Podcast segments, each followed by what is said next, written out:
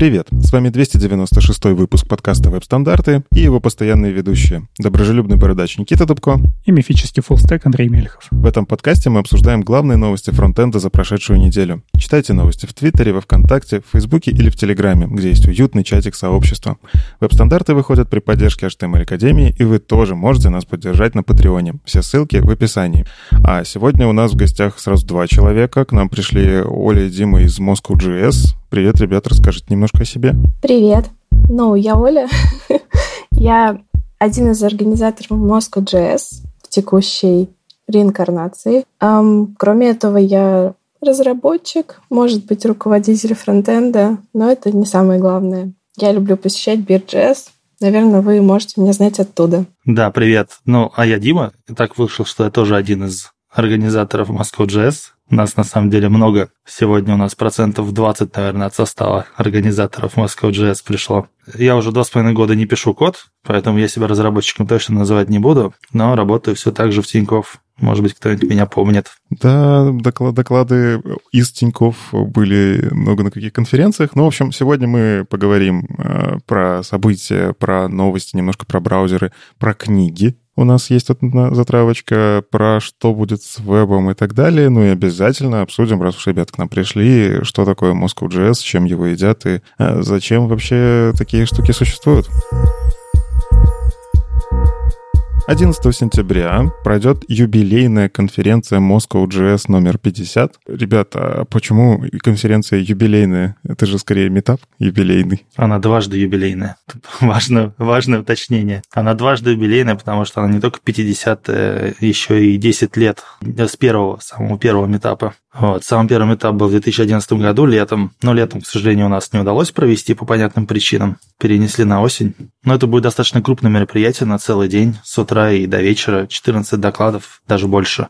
Один секретный останется до самого конца. А из несекретных можешь рассказать, что будет? Потому что сейчас пока на лендинге два потока и 14 докладов, и так вот. И, и ни один доклад не написан. Но э, мы, когда составляли программу, подбирали, искали докладчиков, мы в первую очередь старались найти тех, кто у нас уже когда-нибудь выступал, и вообще людей дружественных нашему сообществу, потому что это типа как вроде как э, юбилейное мероприятие. Хотелось его ну, хоть как-то это подчеркнуть. Э, поэтому из докладчиков у нас будет именно много ребят, которые раньше у нас уже выступали. Например, вот из, ну, вот недавних э, Сережа Володин из Мейла, э, Наташа Йоркина была у нас на круглом столе недавно. Я думаю, что все имена, которые у нас будут в расписании, знакомы так или иначе слушателям но пока что я не хочу все, все, все, все раскрывать. Держите интригу до самого конца. Ну ладно. Ну, в общем, пройдет она в офлайне. А будет ли онлайн-трансляция? Да, разумеется. А как сейчас мы в 2021 году живем, как можно без онлайн-трансляции? Так написано на лендинге. Трансляция скоро будет. Ну вот, видите, я невнимательный. А, но, тем не менее, вы рискнули офлайн, и мы про это еще поговорим. Тем не менее, наши слушатели, вы можете, сможете, если что, посмотреть это все в онлайне 11 сентября Э, в 10 начала. В общем, под, подключайтесь, регистрируйтесь. А также 11 и 12 сентября X5 Retail Group организует кемпинг-уикенд для разработчиков на Python, Java и JavaScript. А, у них есть мероприятие, называется «Природа кода». В общем, там был замечен э, Никита Дубко как спикер, э, Сережа Попов, э, Глеб Михеев, Полина Гуртовая, ну и много других разработчиков. Там не только про фронтенд. Если вы Python и Java слышали в самом начале, то там есть немножечко и бэкэнда, и... Ну, в общем, это такое выездное мероприятие э, от X5 Retail Group. Андрей Смирнов будет вести фронтенд-секцию. Возможно, вы слышали такой подкаст «Фронтенд Weekend. Э, когда-то такой существовал. В общем, вот а, Андрей оттуда. Это голос того подкаста. Ну и это мероприятие, оно как... Оно бесплатное, но там нужно пройти отбор для того, чтобы туда попасть, что нравится не всем, но тем не менее, вот, можете поучаствовать, зарегистрироваться, и вас отвезут туда, в этот кемпинг в Переславль-Залесский. Там будут доклады э, в интересном формате. В общем, тоже, если есть желание выбраться в лесок, подключайтесь. Я попробовал пройти этот самый отбор. Я не знаю, какие у меня результаты, потому что я нажал, что я фронтендер, а меня завалили вопросами по верстке. Я же не верстаю. Ну, значит, ты не фронтендер, ты бэкендер. А бэкенд-то у них на других языках, не на JavaScript заявлен. Так что не знаю, попаду или не попаду. Слушай, а вот здесь я смотрю доклады, совсем их мало будет. Буквально сначала два с половиной часа, и потом еще 50 минут докладов. А все остальное — это общение между людьми, которые туда приедут. Все так. Я, на самом деле, это успел поговорить просто с Андреем про вот это мероприятие, что оно будет и зачем. Это скорее вот доклады — это такая затравочная часть, и основная часть — это все-таки тот самый нетворкинг, которого сейчас сильно не хватает, и там большая часть будет как раз-таки про нетворкинг. Посмотрим, что из этого формата получится. Все-таки он такой не то чтобы прям совсем новый, но сейчас достаточно необычный, не то чтобы часто встречается. Вот, я решил э, не тест проходить, а другим способом попасть на это мероприятие. Вот, и если хотите, могу потом фидбэк принести. Ну что-то, что пусто, то густо, то у нас ничего не было, да, сплошной онлайн, а тут две офлайн конференции в один день как-то не договорились. Да, бывает такое в индустрии, но ничего. Кто-то будет в лесу, кто-то будет вместе с Moscow JS в городе. Я думаю, все получат какую-то долю знаний и удовольствия. Но мы почти не конкурируем за аудиторию. Э, в конце концов, всегда можно посмотреть записи. Интереснее было конкурировать за докладчиков. Потому что среди имен, которые ты называл, я слышал и именно людей, которым мы писали и приглашали у себя выступить. Ну вот видите, видимо, кому-то лес понравился больше. Ну, я, да, кому-то кому город, надеюсь.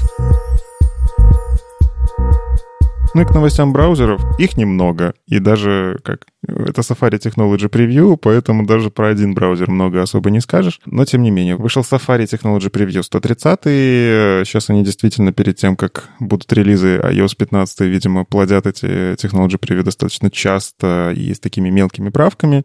Но из того, что можно сказать что-то такое прям интересное. Они все еще работают с веб-инспектором, то есть, судя по всему, будет э, вместе с презентацией какой-нибудь видеоролик о том, как пользоваться их веб-инспектором и не фронтенд-разработчиком. То есть стараются тюнить, делают его более удобным. По мелочам в каждом Synology Preview что-то появляется. В JavaScript добавили методы findLast и findLastIndex Правда, пока что только за флагом, то есть, видимо, только если сильно захотите этим пользоваться в браузере, вы все-таки сможете включить. Тем не менее, полезная штука, которая позволяет искать с конца, возможно, вам это нужно, а, и она начнет работать в Safari постепенно. И на самом деле из таких прям значимых вещей я больше особо ничего не нашел. Но была интересная новость про то, что они, они, короче, до сих пор экспериментируют с тем, где же все-таки будет показываться вот эта вот панелька с урлом, куда вы вводите запросы. И хоть здесь вот про это не написано в Safari Technology Preview, но периодически меняются релиз-ноуты самого iOS 15. И вот там сейчас они сделали опять настройку в операционной системе, что либо сверху, либо снизу. То есть вы можете можете поставить галочку, и оно будет как старое поведение, а, либо как новое поведение, которое, возможно, некоторым разработчикам много боли принесет. Ты просто, Никита, немножко путаешь, что Safari Technology Preview — это все-таки для десктопа. А поведение изменилось в мобильной версии. И мобильная версия, она выходит вместе с операционкой, мы ее не можем поставить. Поэтому их и не будет в релиз ноут к Safari Technology Preview. Ну, слушай, подожди. Иногда у них Technology Preview прям написано на тачах. То есть все-таки, кажется, у них что-то такое общее. Как, может, они какое-то ядро собирают сюда, я не знаю. Да, довозят, но UI, UI, он же все-таки разный. И вот тот UI, который изменяется на мобильной версии, он никак не затрагивает десктопную. Они максимально близки, да, вот у нас проникает с того же самого с iPad на десктоп, но мобильная версия вот с этим измененным поведением UI, она была только для телефонов, даже не для iPad сделано. Так что они все-таки немножко разные. То, то есть теперь недостаточно подписаться на релиз Note и Technology Preview, чтобы знать, что сломается. Ну вот и знаешь, здесь еще самое интересное, что сейчас у нас скоро релиз операционной системы, поэтому сейчас э, каждую неделю будут выходить новые версии, тоже каждую неделю будет какой-то срез происходить в Technology Preview, но самое важное, в какой момент они остановятся. То есть э, они их разделят, и снова пойдет ветка, которая уйдет в какой-то будущий выпуск, а какая-то у нас зарелизится. И очень важно, что успеет попасть до релиза операционной системы, а что останется нам на будущее. Ну, мы все знаем, какой релизный цикл у Safari, и если оно не успеет, то будем страдать до следующего мажорного релиза какого-то. Ну, в общем, да, у них очень много fixed, fixed. Это э, основы из чего сейчас состоят э, как раз вот эти релиз-ноуты. С другой стороны, а что жаловаться? Раз fixed, значит, что-то починили, значит, где-то у вас какие-то баги уйдут. Но вот эта история с панелькой, мне все еще интересно, чем она закончится. Тут уже как бы осталось совсем чуть-чуть времени. Остановятся ли они на этой э, настройке в операционной системе или еще что-нибудь придумают. Но, как видим, видимо, фидбэк был, что не всем это удобно пользователям. А, я сомневаюсь, что тут разработчики как-то повлияли, что нам, разработчикам, неудобно, верните как было. Ну, типа, это пользователь будет выбирать, хочет он снизу эту штуку или сверху. А тут видишь, э, когда-то вот эти самые версии, э, какие не знаю, как их назвать-то, бета-версии операционной системы могли ставить только разработчики. И люди искали какие-то там ключики, и чтобы вписать себя в аккаунт разработчика и как-то посмотреть на то, что у нас выйдет осенью. Но вот несколько лет назад Apple изменили это поведение, они поняли, что надо привлекать и обычных людей, сделали вот тот самый бета-превью, в который может вписаться любой человек, даже без аккаунта разработчика, смотреть, соответственно, и писать свои отзывы. То есть вот они на это и были направлены изначально, когда вводили эту программу, что кто угодно может поставить и написать свой фидбэк. Там даже, по-моему, есть специальная такая не знаю, появляется у вас программка, куда можно фидбэк писать, когда вы ставите вот этот вот превью. И на основе этого они действительно слушают и изменяют поведение, посмотрев уже на реальных пользователей, а не только на свои представления о прекрасном. Оля, Дима, а вы свои продукты к iOS 15 как-то готовите? У вас там что-нибудь ломается? Мои продукты? У меня из продуктов булка хлеба.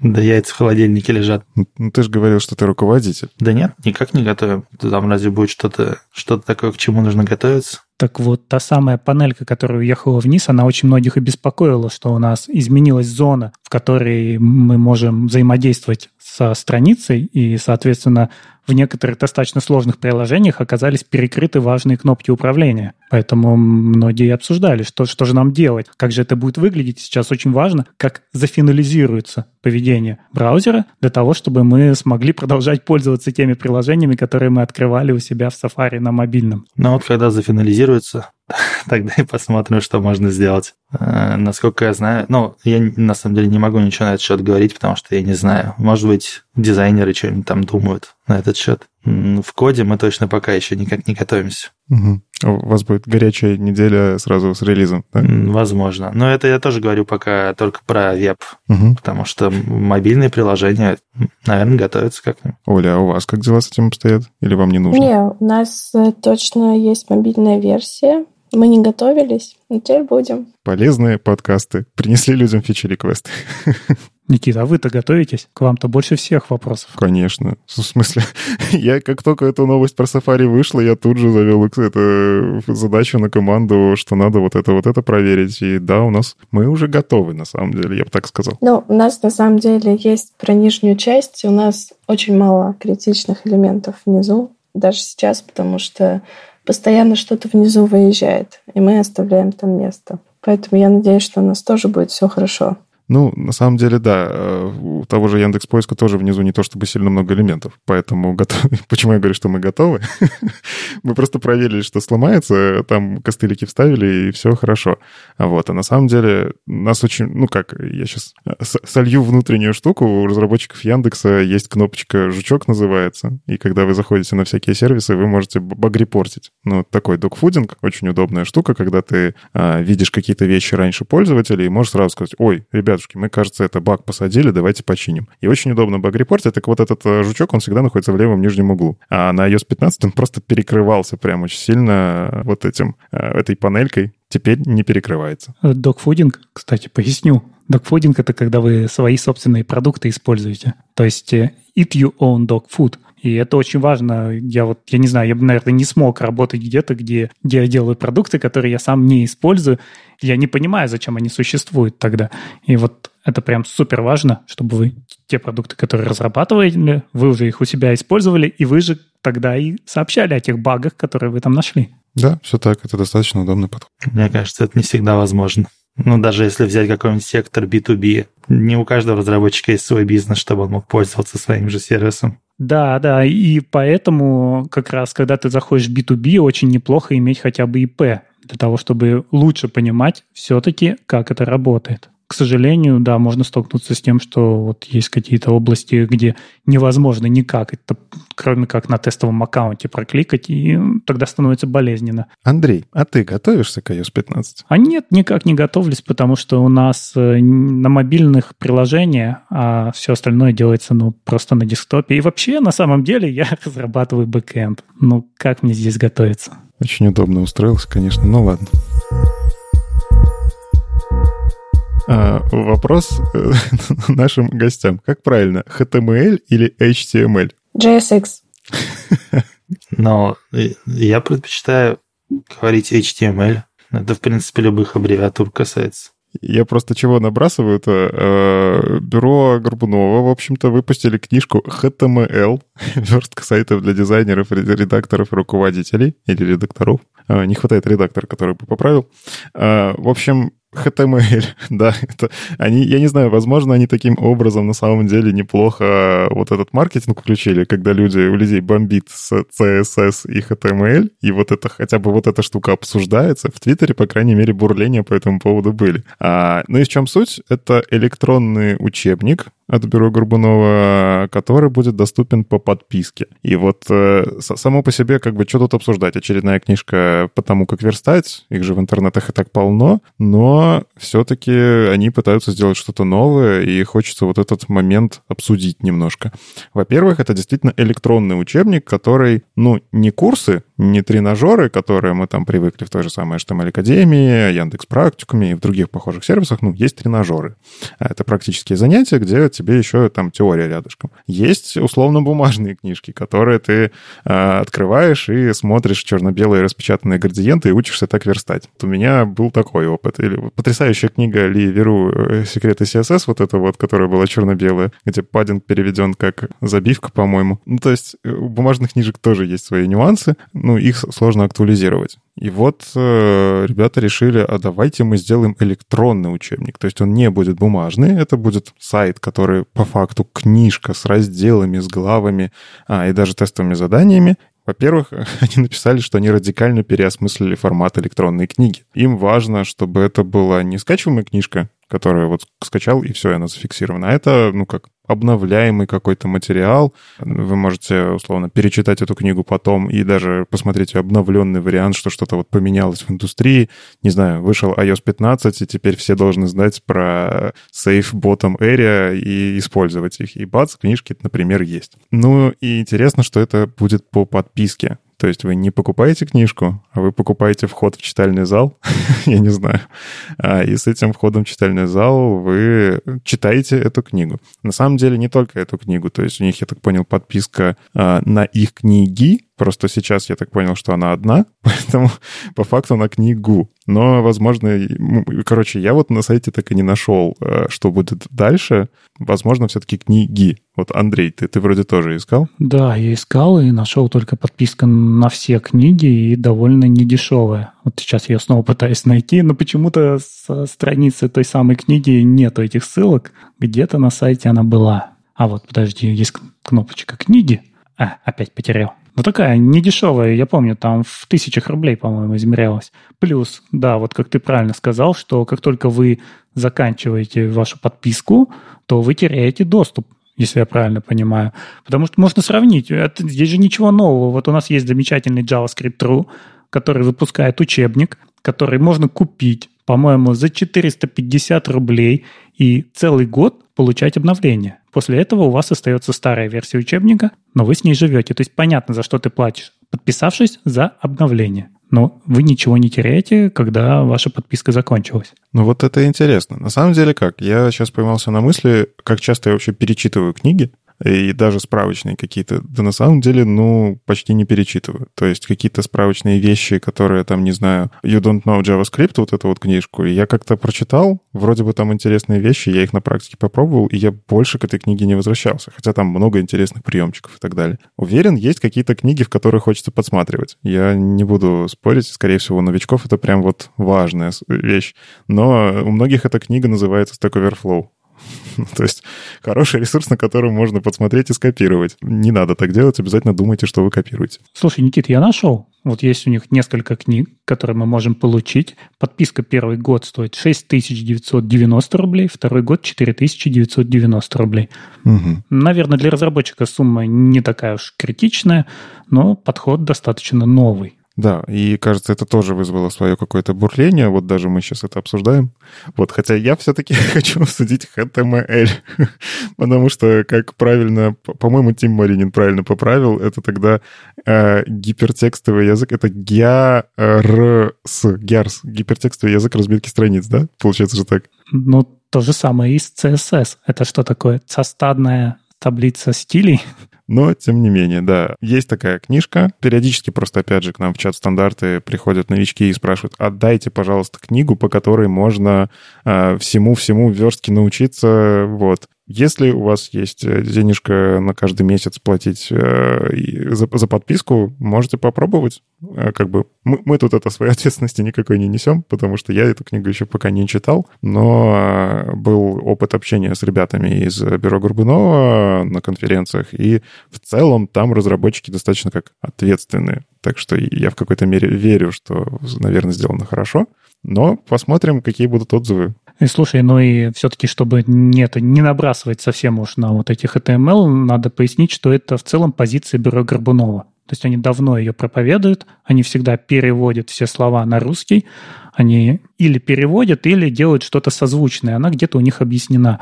И, конечно, они не могли отступить в книге от своих же правил, потому что тогда бы к ним подошли и сказали, ребята, а почему у вас там так написано, а вот книгу вы назвали HTML. И ну, тут если только комментарии будут от самого бюро, почему они вот приняли. Но они, наверное, уже не раз их давали, почему они так живут. Ну, такие правила. А вот мне что интересно обсудить, на самом деле они эту книжку позиционируют как книга по верстке для дизайнеров, редакторов, руководителей. То есть э, верстальщикам, наверное, эта книжка может так и не так уж и нужна, а вот тем, кто поддерживает проект, не знаю, там, вставляет вместо маркдауна настоящий HTML э, где-то в какой-то админке, э, или действительно руководитель, которому срочно нужно зарелизить, э, а разработчики все в отпусках и вот что-то такое, это интересно само по себе как явление. То есть книжка по верстке не для разработчиков. Вот что вы думаете? Ну вот вы бы как руководитель хотели читать такую книгу, чтобы прикрывать потом, если что, э, верстальщиков, либо где-то понимать лучше, как что где работает? Да, интересно, тоже обратил внимание, что они здесь вообще нигде не говорят, что надо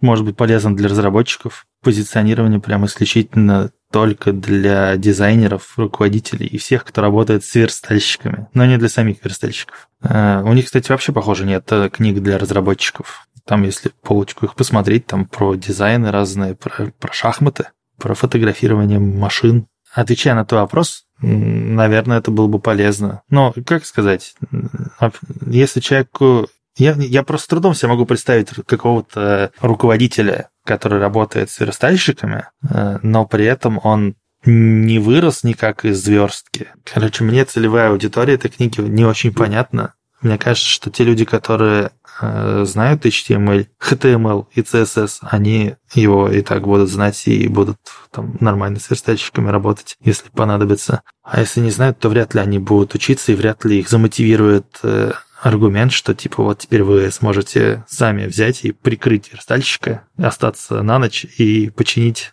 верстку. Не очень вдохновляет. Мне кажется, здесь речь идет не про in-house верстку, потому что там действительно руководитель может оперировать только макетами и не погружаться в реализацию. А вот те случаи, когда мы заказываем ее на стороне, и тогда нужно понять человеку, который, в общем-то, сидит во главе компании, за что он заплатил, как оценить качество верстки, как э, вообще, что там человек делал за эти деньги. Вот куда-то туда они скорее метят, чем вот такого руководителя, у которого есть под ним еще целый отдел верстки, как бы там есть свой начальник, который за это и отвечает. Я могу тоже привести какие-то примеры из реальной жизни. У нас есть э, человек, который отвечает за SEO. Он разбирается, естественно, в HTML, и это очень удобно, потому что он может коммитить в нашей репозитории маленькие вещи, связанные с лендингами, и не ждать очень долго, когда до этого доберутся нормальные разработчики. Кроме того, вот иногда с дизайнерами мы разбираем SVG-шки, говорим им, здесь не должно быть этого, пожалуйста, сделайте иконку по-другому, это тоже удобно, когда они знают основы языка. Ну, то есть в целом подход, когда руководитель, ну, даже давайте так, смежники, потому что дизайнеры, наверное, это можно сказать как смежники, контент-менеджеры — это как смежники. То есть когда смежники понимают, что делают верстальщики, э, процессы могут улучшиться. Да, они могут взять на себя маленькие задачки и не бегать с вопросами там, где не нужно разрабатывать, но при этом э, поправить релиз перед выкаткой, потому что все в отпуске, но они уже не залезут, мне кажется, в React. Там они потонут.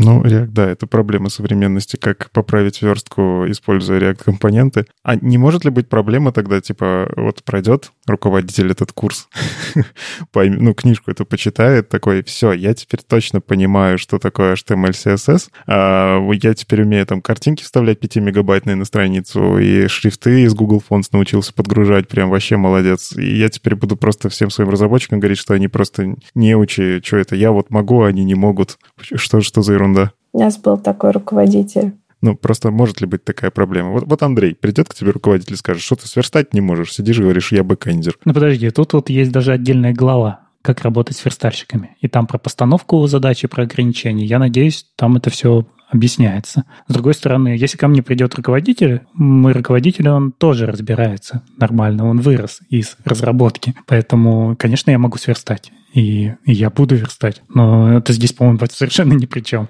В общем, у нас это ошибка выжившего у всех. у нас есть э, другие обстоятельства, но тем не менее, да. На самом деле, я тут возвращаюсь в разработку немножко, уже целых две недели. И до этого, ну, я как-то оценивала задачи по старой памяти, потому что я код полтора года не писала за своими ребятами.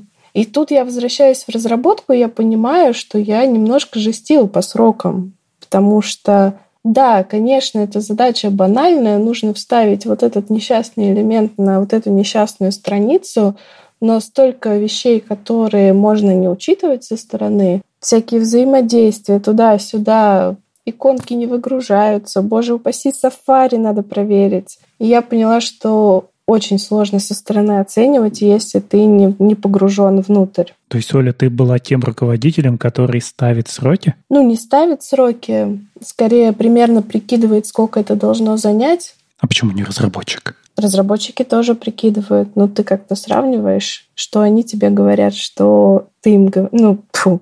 Нет, я не ставлю сроки, не спускаю их сверху, боже упаси. Но все равно, когда ты работаешь руководителем, тебе нужно прикидывать, когда что будет готово. Разработчики склонны называть очень оптимистичные сроки, то есть мои сроки зачастую даже больше их были, но при этом я понимаю, что они все равно были достаточно маленькими, нереалистичными. А если кто-то в команде знает формулу Бобу Кубацика, и кто-то из руководителей знает, что они знают эту формулу, то тогда идет попытка вычитания двух недель и так далее. Ну ладно, это мы уже немножечко, кажется, от фронтенда отошли. Тем не менее, даешь верстку в массы. И у нас тут немножко будущего наступило. Джеймс Лонг поделился тем, что он смог добавить в браузер нормальный SQL. Вот у нас когда-то давно был пропозал, по-моему, когда пытались сделать WebSQL, но его откатили. И осталась ровно одна база данных, которая есть у нас во всех браузерах.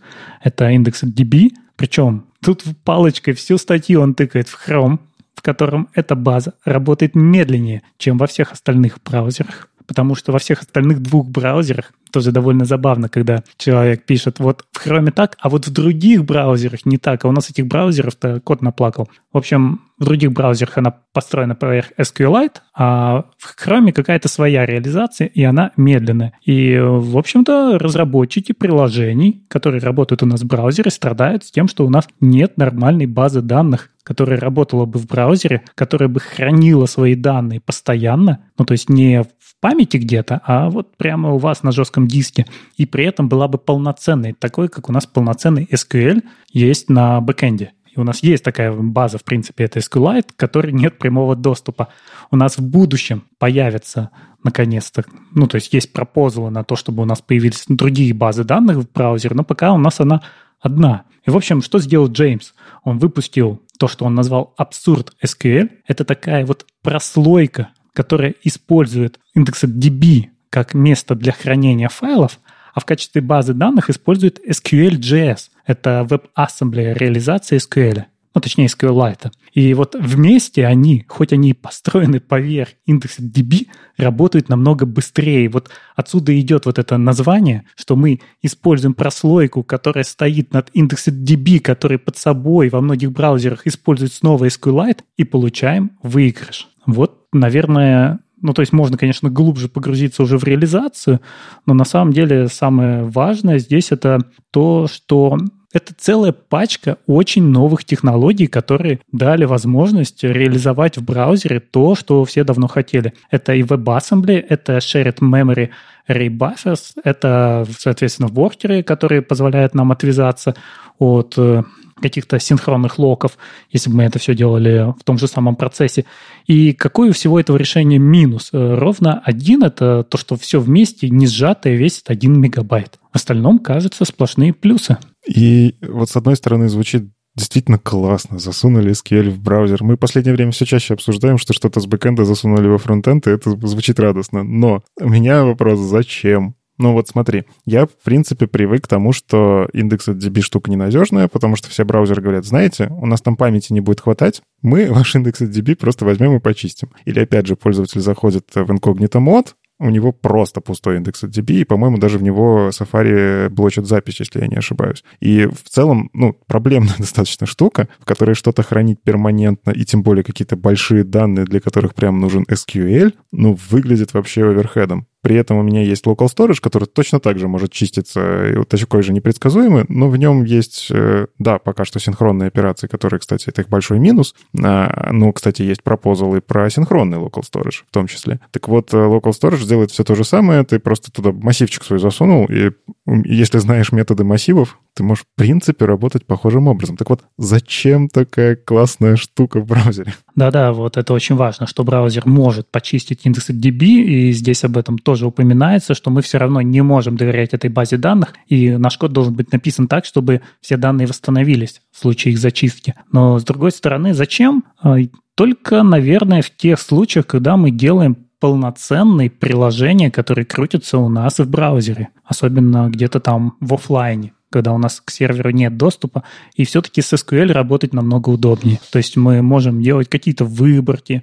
Ну, ну, это самое важное, что мы можем делать в SQL, это то, что мы можем делать очень сложные выборки и максимально быстро и дешево. Ну, то есть это попытка добавить классный синтаксис, который я на самом деле тоже считаю достаточно удобным. Ну, если ты выучил SQL, то ты можешь э, данными ворочать как хочешь. Ну, то есть ты добавляешь особый синтаксис, который внутри уже как-то разворачивается в работе с массивами, не с массивами, с объектами и дает тебе то, что ты просишь. Типа такого? Ну, в принципе, да. А, ну вот еще одна важная вещь, что если вы завязались на индексе DB, а потом у нас появились новые варианты, с какими базами данных мы можем работать, то придется все переписать. В данном случае у нас появляется прослойка, которая может хранить свои данные в разных базах данных не обязательно в индексе DB. И когда у нас появятся какие-то новые решения, их можно будет перевести в новое решение, и у вас вообще ничего не изменится, вы просто в прослойке переключите базу, которая используется на нижнем уровне. То есть вот такой слой абстракции. А абстракции — это зачастую хорошо. Не всегда. Э, ребят, будете затаскивать себе такое проекты? Ну, мы сейчас используем активно local storage, действительно, для того, чтобы что-то сохранить, что-то попробовать даже. То есть у нас был опыт, что мы используем его для того, чтобы не делать бэкэнд, проверить, а потом делать бэкэнд но пока не возникало вот таких сложных задач, чтобы нужно было попробовать SQL еще какой-нибудь прям. Я сходу тоже не могу вспомнить, чтобы у нас были какие-то суперсложные приложения, которые бы требовали настолько сложные инструменты. Но вспоминается, наверное, только терминал инвестиционный. Но и там я сомневаюсь, что это не было бы оверхедом. Ну, мне вот, кстати, кажется, вот эта история про как-то заменимость слоев, она же в том числе в какой-то мере про изоморфность. То есть мы можем э, ну, как, использовать SQL синтаксис и на клиенте, и на сервере. А здесь по факту ты подменяешь э, штуку, которая куда-то ходит, на другую штуку, которая куда-то ходит в другое место, и у тебя все работает как работало. Но вот прям такие изоморфные приложения, которые одинаково работают с данными и на клиенте, и на сервере, вот мне в практике не попадались. Андрей, вот ты же бэкэндер, у тебя же там стопудово где-то SQL крутится. Теперь да, раньше не было. Но нет, конечно, такой задачи нет, где нужно было бы использовать те же самые выборки. Я не думаю, что мы можем даже как-то их сравнить. Все-таки специфика там гораздо больше объем данных, и мы на фронт отправляем урезанный набор. Но я никогда не писал полноценные приложения в браузере. Мне кажется, там совершенно своя специфика, и может быть, что одни и те же выборки действительно мы сможем пошарить. Все-таки здесь гораздо важнее, мне кажется, производительность, потому что индекс DB в Chrome чудовищно медленный. И любые прослойки, которые делают его более удобным, они его еще больше замедляют. И здесь даже вот самой статье больше упор делается не на то, что нам стало удобно писать там с ну, этим синтаксисом SQL, а то, что это все стало просто в разы быстрее. То есть на порядке быстрее. Именно математические порядки. А, единственный недостаток — это 1 мегабайт бандла, который нужно загрузить. Но в рантайме, да, действительно стало лучше. Для тех случаев, когда нам нужна база данных на клиенте, 1 мегабайт сжатый к zip, это не вопрос. Потому что это не сайты-визитки. Это полноценные приложения, которые пользователь дождется, пока они загрузятся, даже если они весят там 2-3 мегабайта. И дальше будет счастливо пользоваться. Ну что, а теперь про меньшее количество байтиков. Но и пока одни люди увеличивают количество кода, который доезжает на клиент, другие люди говорят о том, что наконец-то наступает счастливое будущее, когда мы будем меньше возить код на клиент, и небезызвестный DHH, он же Дэвид Хейнемер Хансен, тот самый DHH из Basecamp, который известен своими книгами. Remote, Rework такие, которые постулировали а, удаленную работу. Про это очень много обсуждали. И, в общем, там было несколько скандалов этой весной, опять же, с его заявлениями, с этой компанией. И вот он выпустил то, что нам ближе. Конечно, удаленная работа нам тоже близка, но нам ближе здесь, в подкасте JavaScript. И он говорит о том, что наконец-то наступает счастливое время, когда мы можем не компилировать JavaScript в JavaScript, то есть писать сразу ES6 и отправлять ES6 в, бан, э, в браузер, не бандлить его и использовать import maps для того, чтобы у нас э, еще меньше изменялись наши файлы. Ну, то есть можно даже вот, я не знаю, по порядку разобрать, что ему не нравится. Во-первых, ES6 ему очень нравился, но потом вместе с ES6 у нас появился Babel, а потом вокруг этого мощная инфраструктура появилась с веб-паком, и мы вот сейчас действительно компилируем JavaScript в JavaScript. Конечно, мы еще компилируем TypeScript в JavaScript и JSX в JavaScript, и от этого мы пока избавиться не можем. Но JavaScript в JavaScript с уходом IE мы, кажется, можем не компилировать. А значит, мы можем поставлять все как модули. Это вот прямо то, что для нас будущий геймченджер, когда мы все-таки перейдем к тому, что в браузер мы будем отправлять не огромный бандл в несколько, там, в 5 мегабайт, а множество файликов, которые динамически запрашиваются, а так как у нас все открыто через пришедший тоже к нам HTTP 2, который мы недавно обсуждали, что до сих пор нормально не распространится везде, но мы не будем терять время на то, что мы запрашиваем множество файликов, это все будет идти одним потоком, и, соответственно, вот мы отправляем какой-то один маленький файлик, он то, что надо, ему запростил.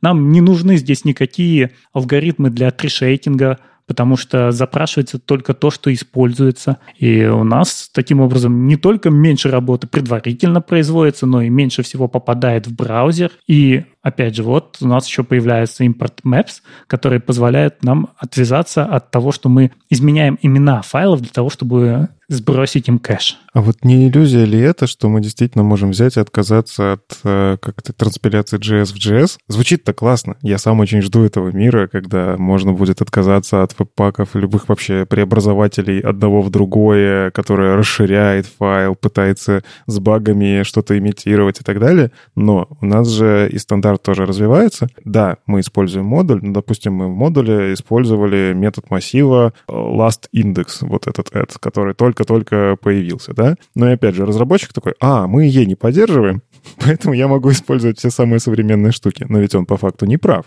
Есть еще куча браузеров, помимо IE, которые самые современные штуки не умеют. И мы такие радостные. Пропустили транспиляцию JS в JS, и у нас у пользователей просто не работает функциональность, и они страдают. Ну, то есть все равно как-то придется одно в другое, просто что не придется старый JS поддерживать, а будет модульный JS. Тут скорее вот про эту историю. Да, конечно, потому что мы все равно вынуждены, мы не можем взять и ECMAScript там 2021 раскатать на прод, потому что, конечно, появится куча кейсов, когда он упадет, из-за того, что у нас там просто нет полифилов, и мы вынуждены его транспилировать более старый JavaScript. Но это, наверное, тоже за- зависит от ваших задач, потому что очень многие люди пишут код для использования внутри компании, и там можно всем сказать, поставьте свежий хром. Но как-то вот он эту тему совершенно не раскрыл.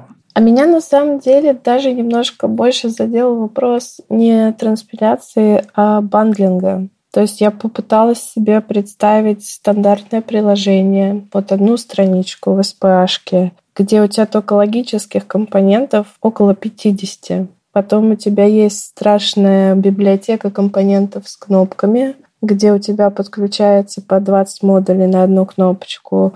И это должно доехать оптимально в браузер за раз. То есть, правда?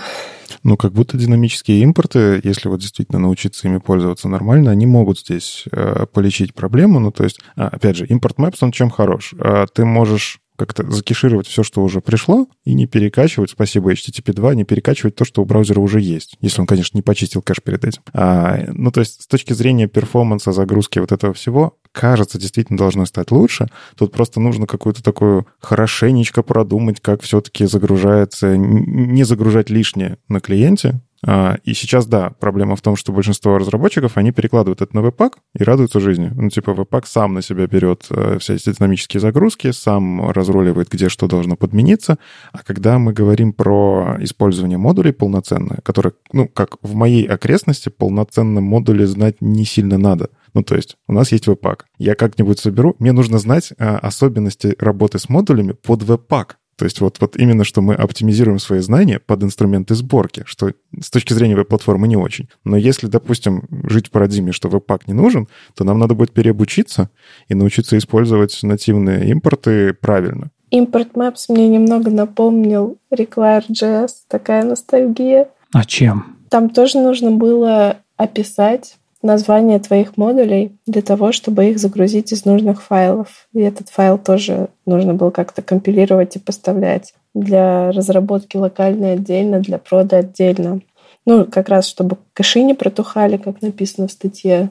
Ну, чтобы можно было файл импортировать как слэш mymodule, поставлялся он уже с CDN, с хэшами и кэшировался правильно. Ну, что здесь важное в конце, DHH говорит о том, что Rails 7.0 выйдет в дефолтном режиме без использования Webpack и с поддержкой Import Maps и, соответственно, ECMAScript 6 и HTTP 2. А вот старое поведение старое, это то, что вот у нас сейчас старое, оно будет, э, соответственно, поддерживаться как опциональное. На самом деле, вот мне нравится эта идея Гугла, что они ходят и наносят добро в большие фреймворки там, где они в это верят, но при этом э, нужна поддержка там условного WordPress, нужна поддержка условных Rails, которые внутри в себе очень много всякого содержат, преднастроенного. И круто, что они на самом деле таким образом двигают веб, мне кажется. Ну, то есть они могли это поддерживать вечно, и мы бы вечно поставляли ненужные файлы. Посмотрим, что из этого получится. Ну, это же делает разработчик. И вот разработчики, они всегда хотят двигаться вперед. И скорее, дай нам волю, мы бы запретили вообще старые браузеры. А, о том, как запретить старые браузеры, слушайте предыдущий выпуск э, веб-стандартов, где мы с Виталием Харрисом это как раз обсуждали. Ну и, кстати, про добро от Google. Тут на самом деле интересно, как она не совсем про веб-платформу, она скорее про личность. Есть такой человек, Джереми Кит. Он достаточно активно участвует в развитии веб-платформы и, в общем-то, в том числе в развитии вот этого направления, как AMP, а если вы слышали, есть такое так OpenJS Foundation, это такое сообщество инициативных людей, э, и там и компании тоже какие-то представленные, которые в какой-то мере как двигают веб-платформу от я не знаю, как это назвать, от каких-то кастомных решений в что-то такое, что может использовать каждый. Как пример, тот же самый AMP, он он был в OpenJS Foundation. Ну, сам по себе проект гугловый, но как будто бы он про добро везде. Так вот, э, Джереми Кит написал э, что он не хочет больше работать с AMP, а что он из этого комитета выходит. И почему он это обосновал? Потому что, кажется, AMP все-таки решает задачу Гугла. То есть, э, да, там классные идеи про то, что AMP позволяет очень быстро загружать приложение. Ну, это правда. А он позволяет переиспользовать какие-то компоненты, которые сделаны оптимально. Ну, тоже в какой-то мере правда. Он позволяет там кешировать все, использовать э, ресурсы Гугла для того, чтобы, если вы там у себя не хотите это правильно раздавать, у вас будет все преднастроено. Тоже правда. Но, тем не менее, очень много в этом всем АМП, оно нацелено на то, чтобы Гуглу было удобней. То есть это в том числе подстройка выдачи э, из Гугла, когда вы отдаете не свой сайт, а вы отдаете AMP-версию, которая хранится у Гугла. Вроде бы вы себе экономите на хостинге, но с другой стороны Google знает все о том, как заходят на ваш сайт, даже если вы не подключали аналитику. Это в том числе продвижение идеи Гугла через AMP. Ну вот хотим какую-то придумать, там, не знаю, вещь крутую, встроили ее в этот веб-компонент. В принципе, ни с кем согласовывать-то не надо. Все подключают этот веб-компонент с какой-нибудь CDN и работает. А что там внутри, вы не знаете. Вот, в общем-то, такие вот вещи, они, кажется, влияют на то, что люди не хотят поддерживать инициативу отдельной какой-то компании. И вот интересно тоже ваше отношение к такой истории. Ведь действительно АМП, идеи, ну, мне, например, они нравятся. Та же самая идея, вот э, у Яндекса есть это Яндекс Турбо, да, а, тоже идея, ну, на самом деле, которая лежит в основе, это быстрая загрузка, и если положиться на то, что мы хотим, чтобы контент быстрее приходил пользователю, проект шикарный но столько боли у разработчиков, и в том числе боли у некоторых пользователей. А про privacy непонятно. Ну вот, вот как с этим жить? А еще же много было вопросов к тому, что поисковики таким образом воруют трафик у сайтов. То есть э, люди не уходят на сайт, а смотрят эту страничку прямо внутри поисковика, и кто-то недополучает себе пользователей. Ну вот, кстати, по поводу трафика у меня это поисковикам не нужно воровать трафик. Через них и так, знаете, сайты заходят. Ну, типа, не очень понятная история. Нет, нет, Никит, смотри, ты открыл страничку, ты закрыл, и ты остался там же в поисковике. Ты не ушел с него и тебе можно показать еще рекламы. А это уже другой вопрос. Да, что ты встраиваешься в трафик. Вот это скорее правильно. Здесь много вопросов э, ко всем подобным решениям, но сама история, что пользователь решает задачу быстрее, ну чем она плоха? Ну, то есть он бы ваш сайт с 5-мегабайтными страничками грузил 20 секунд, и, скорее всего, бы с него ушел, перешел бы на более быстрый сайт.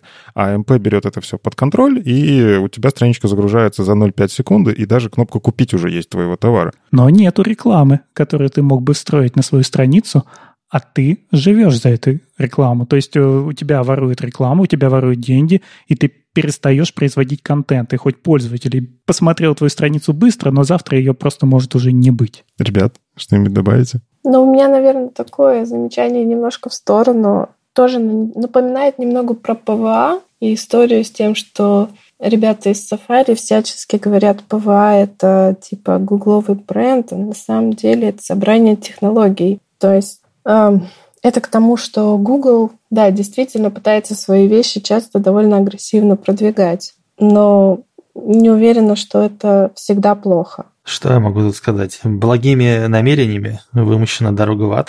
Ну, типа, изначально, видимо, предполагалось, да, что AMP это какая-то такая хорошая технология, которая без лишнего без лишних трудозатрат позволяет тебе сделать очень быструю страницу, но кажется, что это как раз-таки уводит э, фокус внимания не в ту сторону. То есть вместо того, чтобы э, заниматься оптимизацией своих страниц, своих сайтов, вместо того, чтобы заниматься, собственно, развитием веб-платформы, э, создается какая-то дополнительная штука, на которую нужно всем переходить для того, чтобы вы получали преимущество в поиске. Кажется, что это намерение это хорошее, декларируется, но хорошее ли это дело в действительности очень сомнительно. Кстати, вот про самые по себе подходы, которые используются в МП, я вот честно признаюсь, некоторые я их скрипты просто выковыривал э, из того, что вот есть компонентик, который там, например, для картинок. Можно же достать логику, которая там лежит, и, например, добавить себе в бложек для того, чтобы у тебя картинки собирались особым образом. Да, там главное правильную лицензию указать, кстати, а, потому что с лицензиями тоже могут быть проблемы. Если что-то разрабатывается Гуглом, а ты это у себя в коммерческий сайт встроил, ну такое. Ну и на самом деле указывать авторство — это просто признак того, что ты воспитанный человек. Решения, которые там используются, они действительно классные, их действительно можно тиражировать, а, но, видимо, что-то пошло не так в истории, что этот проект, он в том числе и коммерциализировался. Ну и он немножко все-таки снова централизует наш веб. То есть это все равно как сайты, которые живут, не знаю, где-то внутри Фейсбука и наружу не глядят. Поэтому для меня, для человека, который не работает с поисковиками и внутри поисковиков их не разрабатывает для меня, лучше, чтобы все это было максимально децентрализовано.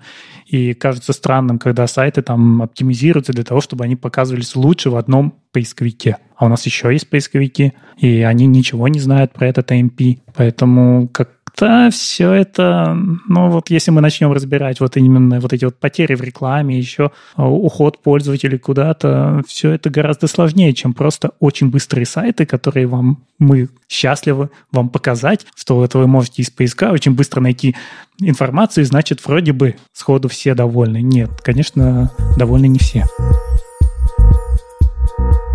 Ну и, собственно, чего мы ребят-то позвали? А, есть такое сообщество, Moscow.js, и вообще хочется узнать, а что это за сообщество? Вы можете как-то запитчить? Что вы из себя представляете? Все-таки история длинная, короткую вот историю, и зачем вообще стоит вступать в это сообщество, если я, например, не живу в Москве? И живы ли вы последние два года? Отличный вопрос. Отвечу кратко. Да. Ну, кратко да, а теперь широко. Moscow.js что такое Moscow Jazz? Сообщество. А, а что значит вступить в сообщество? У нас нету типа формочки, в которую можно заполнить, и ты официально вступил в сообщество.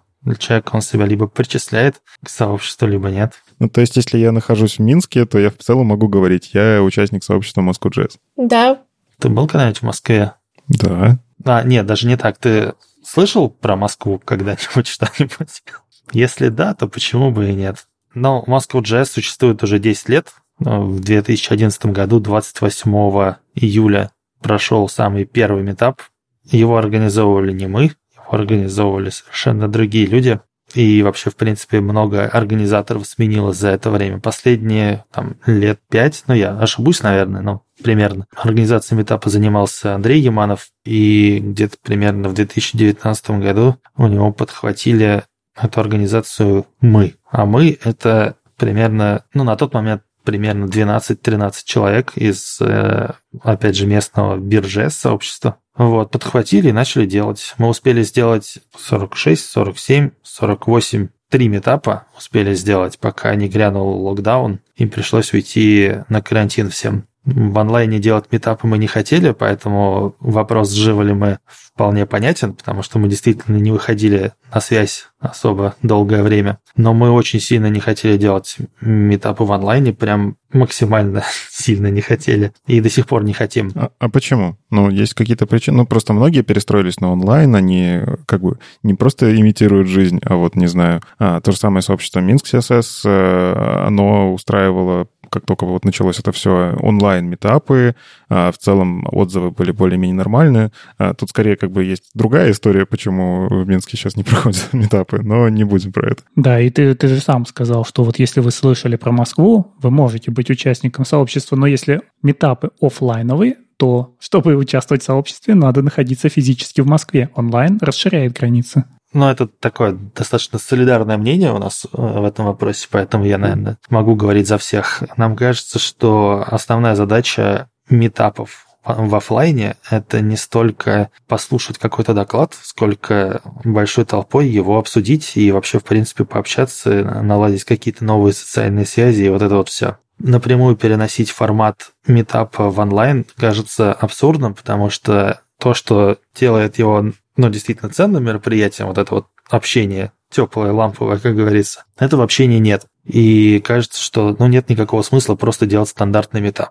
Если бы ну, можно сделать, можно придумать, как улучшить это мероприятие, сделать его более там, э, адаптированным под онлайн, например, там, записывать э, доклады заранее, и пускать их как- как-то в эфире или придумать еще что-то. Мы думали над разными форматами, чем мы вообще можем сделать интересного. В итоге мы придумали только... Ну, придумали мы много чего, но реализовать мы захотели только формат круглых столов. Вот они действительно зашли аудитории. Круглые столы – это интересно, потому что они как раз хоть какое-то общение живое показывают, и людям интересно за этим наблюдать. Вот. А метапов у нас не было. Был один, это была ошибка, и больше никогда не будет. Ну и, кстати, вот про эту ошибку. Я же правильно понимаю, что это про 49-й мы сейчас метап, да? Да. Ну, мы как-то тут набрасывали уже веб-стандарт немножечко, когда анонсировали 49-й метап, что было неожиданно, скорее, а, увидеть, что метап от сообщества внезапно а, проходит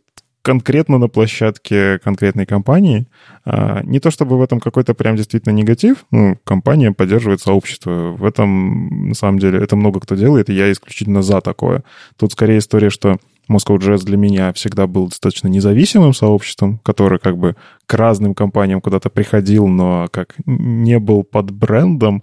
И здесь внезапно случается 49-й, который прям на другой площадке. В общем, можете рассказать, как так получилось? Да, давай я расскажу. Это все на самом деле очень плавно вытекает из того, что мы очень хотели сделать офлайн. На самом деле история, наверное, даже началась год назад. А, год назад мы хотели сделать 50-й метап. У нас не получилось по причинам карантина. А, вот, но уже тогда у нас был проведен 48-й метап. Нужно было провести 49-й, чтобы можно было планировать наш праздник. Вот. И в этом году история повторилась. Летом мы сели, ну, весной еще мы сели и думали, вот нужно провести 49-й, чтобы можно было провести 50-й. Но мы хотели офлайн, как рассказал Дима, и мы начали искать площадку. Сначала нам несколько площадок сказала «да», а потом все опять поменялось, и только Mail.ru был оптимистичен и готов провести офлайн мероприятие. То есть изначально то, что вы видели, все планировалось сделать в офлайне. Ну и все в конечном итоге опять поменялось, и было принято решение согласиться на онлайн ради цифры 49, ради того, чтобы вписаться в 50-й праздничный метап. Получается такая вот погоня за цифрой, мне кажется. Дим, поправь меня. Да, если резюмировать, мы действительно очень сильно хотели пойти в офлайн. Мы были готовы на любые уступки для того, чтобы пойти в офлайн, потому что действительно Mail был единственная компания, которая согласилась э, все это мероприятие устроить в офлайне, и у них, да, у них был план, потому что это какая-то дев-неделя, там каждый день какое-то сообщество у них на площадке выступает, все в офлайне. Мы, ну, насколько я знаю, э, я просто не участвовал непосредственно в организации 49-го метапа, вот Оля как раз участвовала, насколько я знаю, уже успели и докладчиков всех набрать, всех подготовить, и э, в последний момент буквально там за полтора дня, за день-два до того, как мы должны были анонсировать, что вот мы будем там-то, там-то делать офлайн метап, приходите. Mail.ru нам говорит, что нет, мы все-таки решили проводить в онлайне. И, ну, показалось странным уже отказываться в этот момент, хотя, может быть, и стоило. Потому что, по сути, действительно, за офлайн мы были готовы многое, уступ... многое уступить, в том числе там и простить, что у нас маленький логотипчик э, на фоне огромного логотипа Mail.ru в трансляции теряется, и вот это вот все, это все можно перетерпеть, если есть возможность действительно прийти в офис к ним и, наконец, увидеть людей живых. Вот. А когда все это перешло в онлайн, то и этого преимущества не стало. В общем, мы таких ошибок больше совершать не будем. На самом деле, чем такой опыт плох, что мы часто видим, что конференции вот сейчас или метапы исчезли, и вдруг они неожиданно всплывают и что-то рекламируют. И это прям наиболее болезненно. Если бы у вас было каждую неделю мы идем, идем, идем, ну, не каждый, каждый месяц. Тут хоп, месяц с мейлом. Это было бы не так заметно. У нас просто в Питере тоже такое иногда происходит, что тишина, тишина, и тут вдруг полумертвый аккаунт взрывается рекламой какой-то платной конференции, а обычных метапов не было. И вот тогда оно максимально болезненно. Но тут я могу сказать, что Moscow.js а, скорее ищет возможности проводиться, нежели ассоциирует себя с какими-то компаниями. И такие претензии, наверное, мы слышим за всю историю не первый раз. Потому что вот э, на заре Moscow.js проводился в Яндексе много раз. И начали говорить, вот, это метап Яндекса. Тайный проект Яндекса. Да, поэтому к сожалению, мы ищем площадку, стараемся их постоянно менять, но не всегда это получается. Ну да, быть сообществом, которое бесплатно организует крутые ивенты. Э, за любой бесплатностью все-таки стоят какие-то деньги, которые нужно каким-то образом и площадку, и, и пиццу принести на офлайн ивент. Сейчас без пиццы уже люди не приходят, говорят, кофе у вас не тот, бананы на кофепоинте не свежие. И для веганов не предусмотрено. Э, да, все так про общение с площадками и про то, как остаться независимыми, э, история с эрудиотным этапом нас многому научила. Эту ошибку повторять больше не планируем. По следам этой истории у нас появился бриф на организацию метапа. Раньше все было на словах, мы как-то доносили до компаний, до площадок свои там требования по количеству людей, по брендированию, вот это вот все. Но все это было на словах. Теперь у нас все это задокументировано, записано белыми буквами на черном фоне на нашем сайте. Вот, и там все-все-все расписано про то, чего мы от компании хотим и чего мы от нее не хотим. Вот. Стараемся максимально защитить и себя, как э, какую-то организацию, как какой-то бренд, и наших посетителей защитить от агрессивного спама и вот этого вот всего. Сейчас для нас эта история стала вдвойне актуальна в связи с тем, что мы планируем же 50-й, это будет конференция, и понятно, что это гораздо более затратное мероприятие, чем метап в, в офисе какой-то компании, потому что 50-й будет проходить не в офисе, он будет проходить в лофте номер два в Москве. Это в районе метро Автозаводская. И мы планируем достаточно большое количество людей, порядка 350-400 человек на площадке. Понятно, что за всем этим стоит наш э, партнер, не знаю, можно уже говорить. Да, он у нас написан. Вообще мы э, раньше еще не анонсировали это, но не знаю даже почему, потому что, в принципе, мы можем и, и должны это делать, да. Конференция проводится в партнерстве с Тинькофф. Я здесь получаюсь таким мостиком между организаторами и, и компанией, потому что я работаю и там, и там, получается. Вот. Э, и как раз в подготовке 50-й конференции мы очень-очень сильно старались и стараемся, чтобы это не выглядело так, как будто Тинькофф купил Moscow.js или Moscow.js продался или еще что-то. Максимально стараемся показать, что это именно Moscow.js мероприятие. И Тиньков является нашим партнером и другом в этом мероприятии, но никак не там, спонсором каким-то или э, кем-то, кто купил себе рекламную площадку. На самом деле здорово, что получилось найти такого партнера. Я отлично понимаю эту всю историю, что ну, в любом случае найдутся люди, которые попытаются это связать и так далее. Но здорово, что вы это активно выносите и прям публично, что, что, что можно, что нельзя. Потому что, опять же, та же самая история с обществом веб-стандарта. Для нас важны многие принципы. А, и там, условно, на предложение всех компаний разные, мы точно там странные какие-то рекламы, еще что-нибудь. Это не, не то. Это не про сообщество. Но вот что про сообщество, сообщества — это история с безопасностью. Мы сейчас живем в таком немножко странном мире, где ничего не понятно, что будет завтра, и в целом как это собираться вместе, опасно или не опасно, еще что-нибудь случится, не случится мы видим бум в сентябре. Многие такие, все, кажется, можно. Много конференций решились э, пойти в офлайн, а некоторые до сих пор, к слову, не решились. То есть все еще делают в онлайне, и тем не менее там несколько дней, несколько потоков и так далее. То есть э, разные крупные игроки, назовем их так, фронтенд шоу-бизнеса, тоже это, все эти штуки продумывают. Что стало для вас триггером, что ну вот можно? И почему вы считаете, что в целом ваша конференция будет безопасна? Я расскажу, почему. Мы э, переносили дату раза три примерно. Изначально мы планировали на 2020 год, на лето, потом мы перенесли нет, даже не на лето, на апрель. Потом перенесли на лето, потом перенесли на лето 2021 года. И вот сейчас мы перенесли это на сентябрь в итоге. Почему мы считаем, что будет ок? Ну, во-первых, мы видим снижение заболеваемости. Э, уже далеко не пик заболеваемости в Москве. Сейчас цифры примерно там в три с половиной раза чем, меньше, чем было на пике. И кажется, что они вроде как не особо растут, а наоборот падают с каждым днем. Я слежу за этим каждый день очень внимательно. Вот.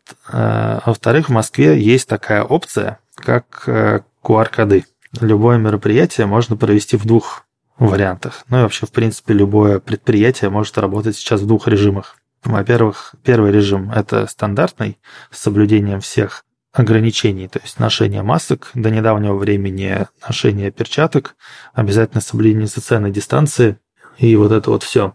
А, и второй вариант – это так называемая ковид-фри зона, организация covid-free зона, в которую можно попасть только с QR-кодом, получить который можно привившись, переболев или сдав ПЦР-тест. А, соответственно, в этой covid-free зоне отменяются все эти ограничения. Не нужно носить маски, перчатки, а, не нужно соблюдать социальную дистанцию.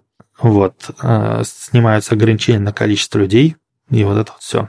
У нас как раз будет именно такой режим. Мы об этом говорили с самого начала, и во всех наших анонсах в нашем канале там мы писали, э, что у нас будет э, только с QR-кодом можно будет прийти. И перед этим мы даже опрашивали аудиторию, пытались понять вообще, насколько люди к этому готовы. Вот. И хочется верить, что в таком режиме действительно сводится к минимуму вероятность э, для людей заболеть.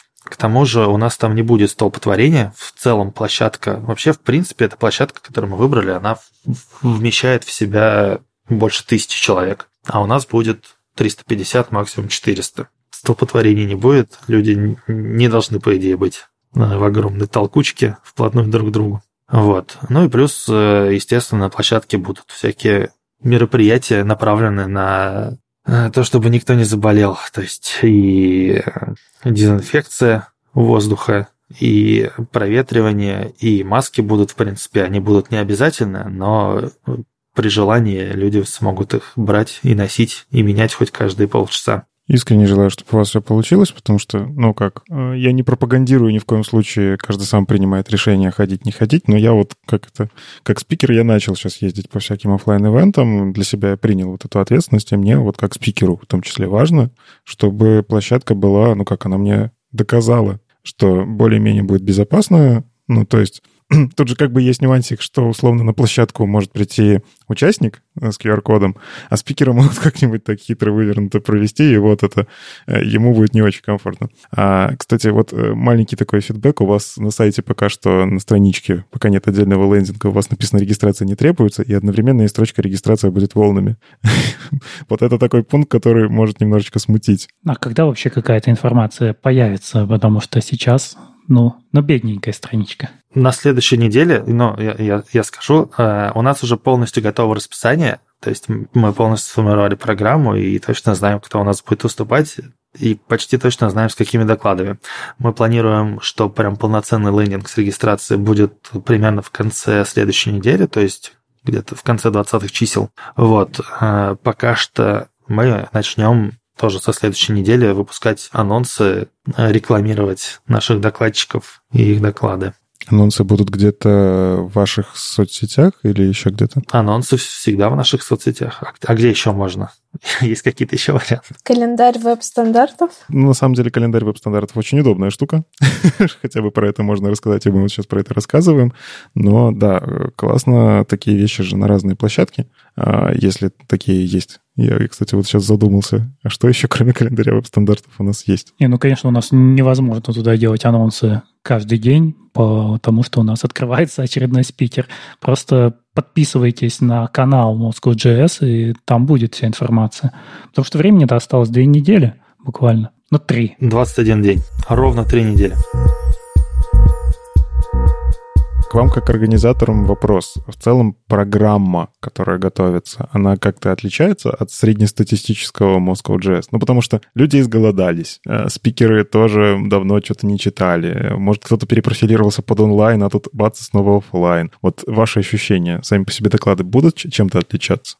В общем, у нас было много разных идей про то, как мы можем сделать это мероприятие особенным, вплоть до того, что там торт выносить на площадку, я не знаю, или что-нибудь такое, что типа 10 лет, и 50-й метап, юбилей. Э, думали о разных форматах мероприятий, которые там могут быть, круглые столы, ну и доклады, и какие-то конкурсы, еще что-то. В итоге мы пришли к тому, что у нас, в принципе, достаточно стандартная программа, скажем так, она довольно-таки насыщена э, техническими докладами. Есть и доклады про процессы какие-то организационные вокруг разработки. Будет парочка сюрпризов, наверное, которые мы точно оставим на самый последний момент. Но в целом это хорошая техническая конференция. Был я на одном мероприятии, где вынесли в юбилей торт, задули его и сказали, что конференция все.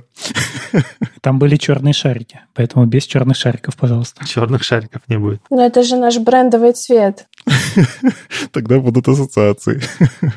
Да, у нас жел- желтый и черный. Удобно, что у нас Тинькофф единая цветовая гамма. Это чистейшее совпадение. То есть у вас даже здание будет в правильных цветах под вашу конференцию? Ну, удобно, да, потому что он, тот лейнинг, который готовится, например, он, ну, регистрация будет на площадке Тиньковской, и, в принципе, лейнинг, который готовится, там дизайнерам даже стараться особо не пришлось для того, чтобы две наших дизайн-системы как-то между собой увязать. Они очень органично сливаются во что-то одно но мы не сливаемся с ними. Я, кстати, хотела как-то вернуться к самому первому вопросу, что такое сообщество Moscow.js, ну, на самом деле, и ответить на вопрос, какие у нас будут доклады.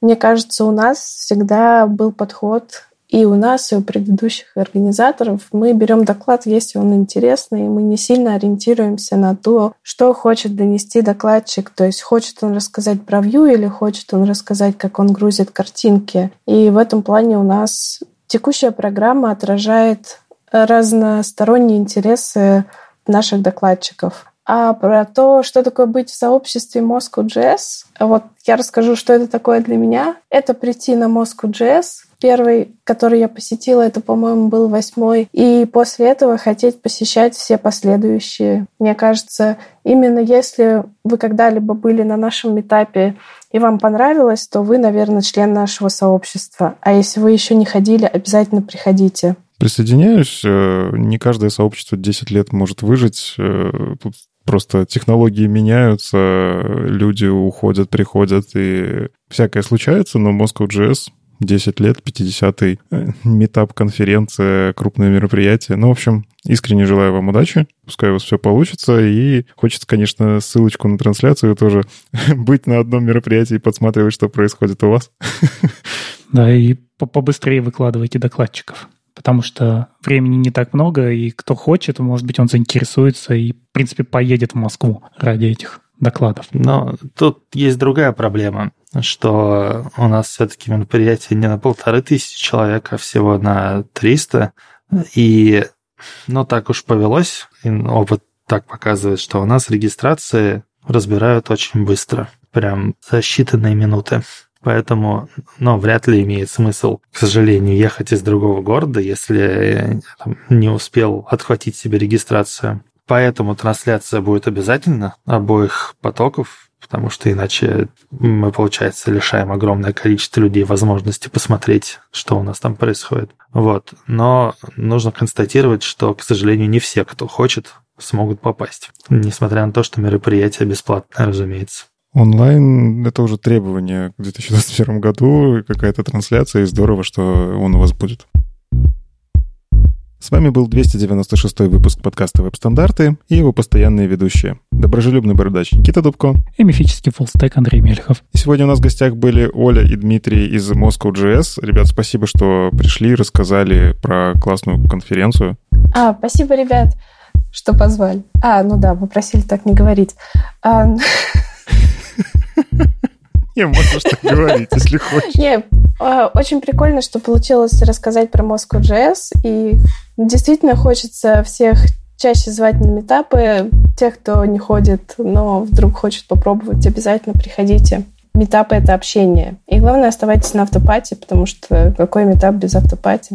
Да, спасибо большое, было очень интересно с вами пообщаться. Вообще было, да, круто обо всем этом рассказать. Чего хочется еще добавить, это не только приходите к нам на метапы, но и приходите к нам как докладчики. Самое главное, приходите к нам как э, организаторы, потому что помощь нам никогда не помешает. Мы на опыте убедились, что чем больше у нас людей, тем лучше получается, и тем меньше всяких фейлов и вот этого вот всего. Поэтому, если есть желание нам помогать как угодно, то обязательно тоже к нам приходите, пишите мне, Оле, кому угодно. У нас там контакты указаны на сайте. Будем всем рады. Ссылочку на сайт мы обязательно приложим. Ну и слушайте нас в любом приложении для подкастов на Ютубе, во Вконтакте. И не забывайте ставить оценки и писать отзывы. Это помогает нам продолжать. Приходите обсуждать этот выпуск в наш чат. А если вам нравится, что мы делаем, поддержите нас на Патреоне. Все ссылки в описании. Услышимся на следующей неделе. Пока. Пока. Пока. Пока.